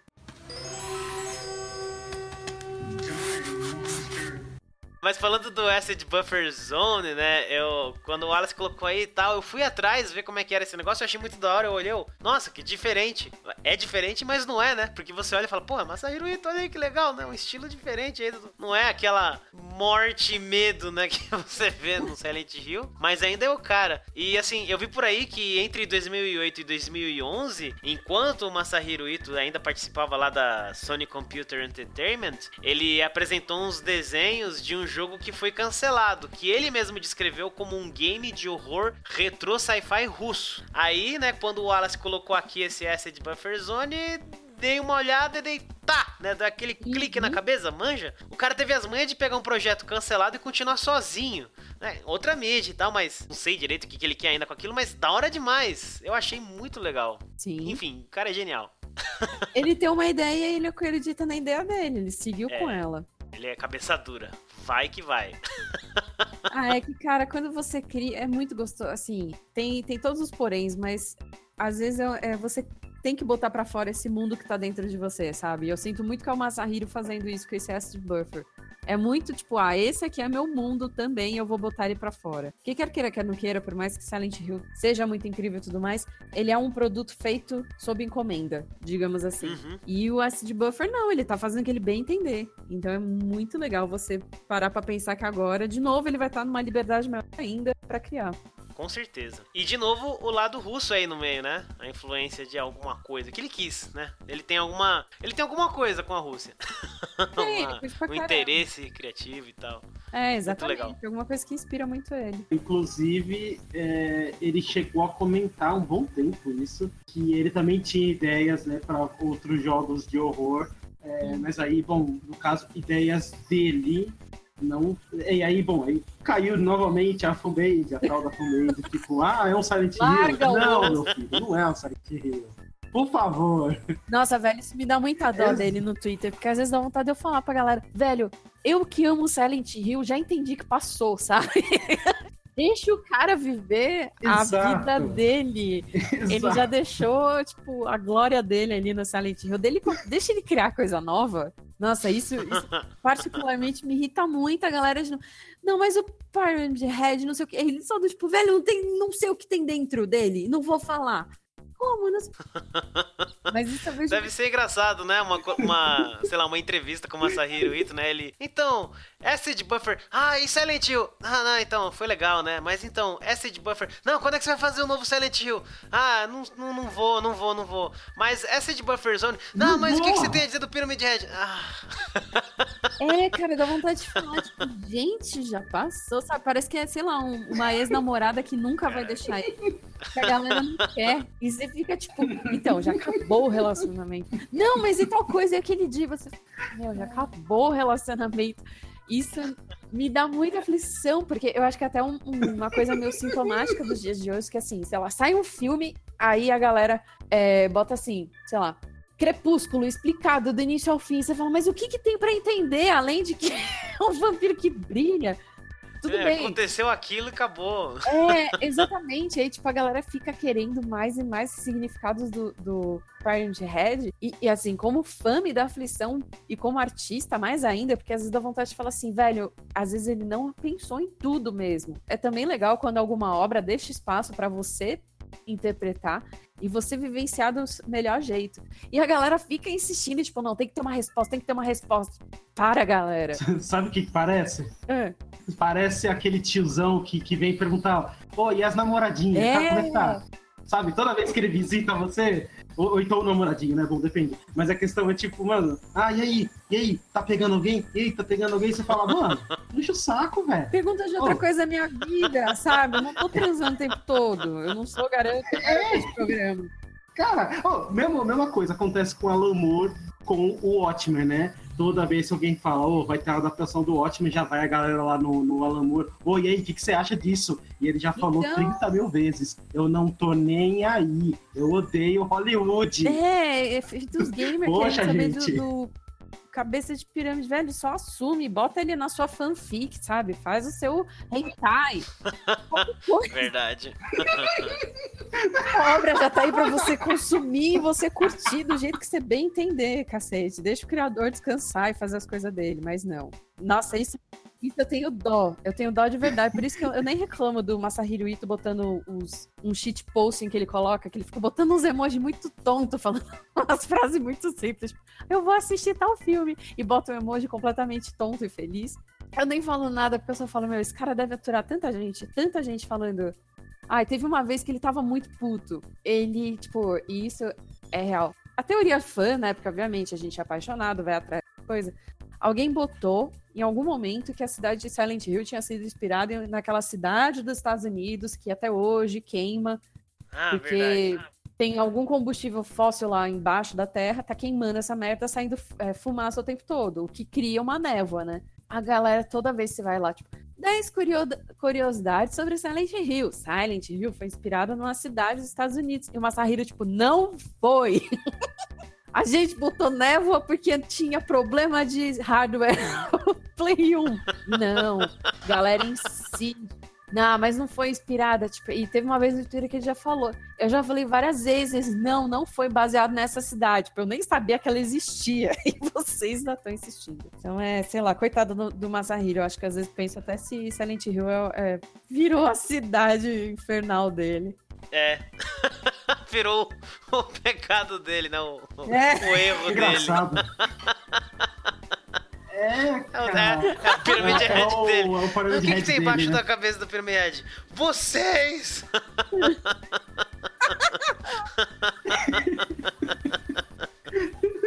Olha, cara, sabe o que é engraçado? Isso leva pro começo do episódio da, da Yami Kojima você não usar muito rede social, ser recluso. Tá certa. Tá certo. Olha aí. Aí, ó. olha aí. Certíssima. Cobertíssima de razão. Além de artista muito boa, uma pessoa sensata. Tipo, Um vamos gênio. perguntar 30 vezes como é que cuida do cabelo da Lucar. Então não, eu não vou, sabe? Não vou me Ela deve ter pensado, porra, vamos perguntar isso, vamos perguntar do barroco, vamos perguntar da, da arte japonesa. Não, melhor ficar aqui. Não, Olha, não, mas isso seriam perguntas interessantes, com toda certeza. sim. Mas não, iam perguntar. Nossa, sabe que com certeza iam perguntar pra ela? Qual tipo de aquarela que você usa? Qual tipo de guache que você usa? Mas qual é a marca? Você usa Copic?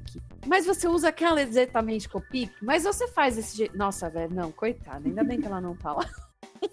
É, nessas É. horas que eu entendo, o Joaquim Phoenix, né, que rolou aí uma notícia de que ele tava fazendo entre- a coletiva de imprensas, né, que tem que fazer por causa dos filmes e tal, e ele fez Sim. o Coringa, e daí no meio da entrevista ele saiu puto.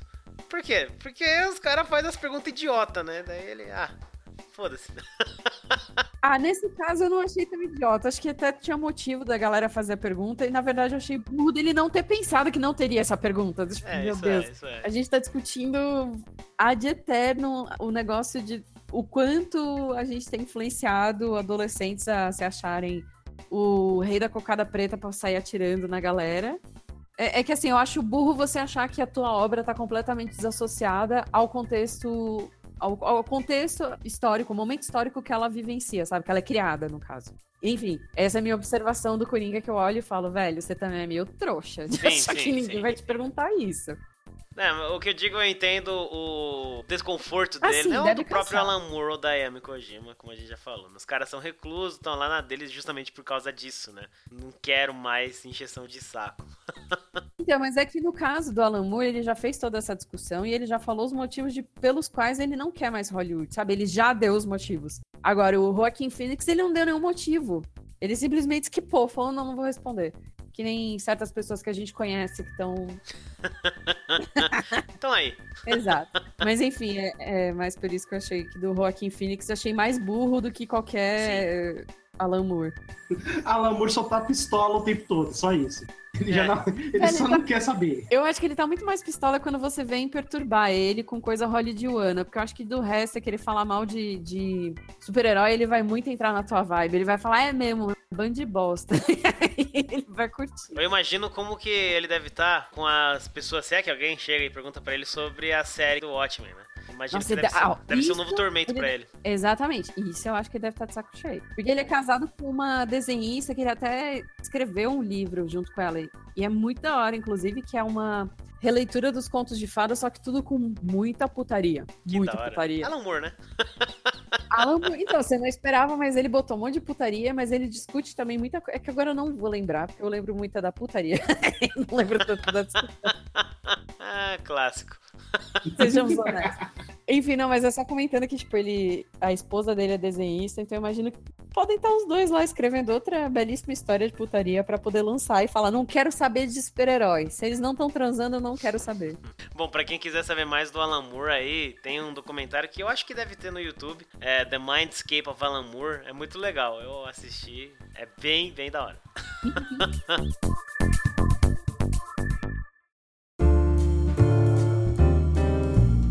Mas ok, é, a gente já tá aí com adianto de hora. E é isso. A gente conversou sobre dois dos maiores artistas do mundo dos games, o Masahiro Ito, que influenciou uma porrada de outros artistas em games, quadrinhos, animações e muitas outras coisas, né? Como Pesadelos, por exemplo, né? e sobre a Yami Kojima, que é a artista principal da série Castlevania e também influenciou inúmeras coisas que vieram depois. E com certeza ela deve ter feito outras coisas aí sob pseudônimos, porque, né, enfim, ela não queria que alguém enchesse o saco dela. É, certo? é. Mas tem muita coisa que a gente poderia ter falado, não falamos, passou despercebido. Eu, por exemplo, devo ter errado bastante coisa aqui, mas por sorte. A Camila tava aqui manja pra caramba. E eu quero só deixar o nosso agradecimento mais sincero para você, Camila, por ter conseguido separar um tempinho para participar desse One Up com a gente. Muito obrigado mesmo pela sua presença, Cami, de verdade. Muito obrigada, gente, pelo espaço. Peço desculpas aí por um pequeno atraso, mas sempre muito bom poder conversar com vocês e compartilhar o lado artista da coisa, de porra, deve encher o saco, hein? e muito obrigada aí a galera que escutou e peço desculpas aí por qualquer mancada. E se alguém quiser encontrar o seu trabalho, algo dos seus projetos, Opa, sim. onde? Eu estou aí na, nas redes sociais como Camila Torrano, também camilatorrano.com.br, no Behance, no Twitter e no Instagram, é, exclusivamente, porque eu não consegui. Eu estou como The Butcher Lady, que é a açougueira. Mas procurar como Camila Torrano me acha fácil. Muito obrigada aí. Tem link na descrição deste episódio. E. Uh. e Wallace, meu querido Wallace. Eu? É, você é obrigação. Então. Então é isso. Tô ganhando extra. que? Aonde? Onde que tem esse caixa 2 aí? Que não... não, não tem? não, não rola nem uma pizza? Não, não.